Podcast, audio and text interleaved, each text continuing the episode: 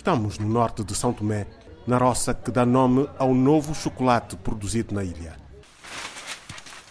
A Diogo Vaz é conhecida pela fama do seu cacau biológico, agora transformado localmente em chocolate. Depois da colheita, o cacau não é quebrado no campo, mas sim trazido todo para aqui onde nós estamos agora, que é a zona de tecnologia, ou tecnologia pós-colheita. Fazemos primeiramente uma separação das duas variedades, Trinitário e Melanado, que depois vão fazer os chocolates diferentes que nós temos eh, na, na nossa loja. Depois dessa, dessa separação, fazemos a quebra. Depois da quebra, o cacau vai para fermentar, está 6, 7 dias na fermentação.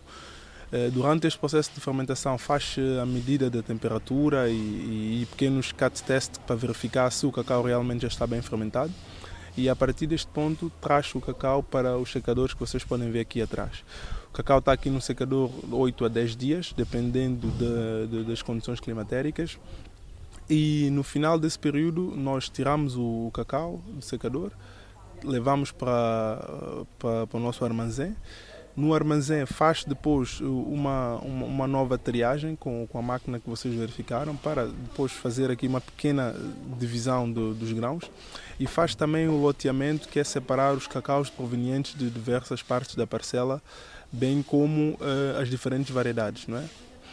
Um, cria-se assim um, todo um processo de rastreabilidade que nos permite saber o cacau que está num saco de que parte da parcela ele foi colhido, quando é que foi quebrado, quanto tempo ficou no secador, qual a temperatura que, que, que, que teve um, durante a fermentação, até que, que, o, que o cacau fique pronto. Depois de seco e bem selecionado, este cacau biológico é transportado para a fábrica de chocolate instalada na capital do país.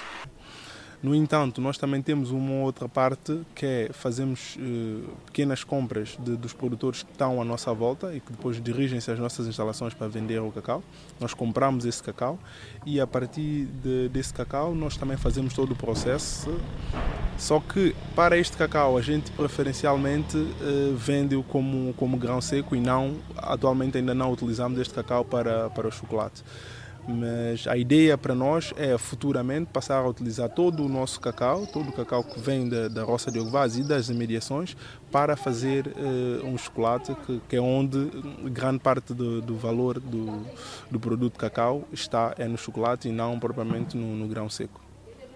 Hoje, um grupo de portugueses em missão militar em São Tomé e Príncipe veio visitar a fábrica de chocolate de Vaz. De facto, é muito diferente do, do chocolate comercial que nós estamos mais habituados. É, os sabores são mais genuínos e intensos, muito agradáveis.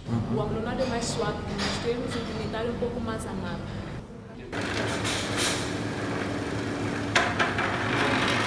União Europeia, África e Dubai são os principais mercados de exportação.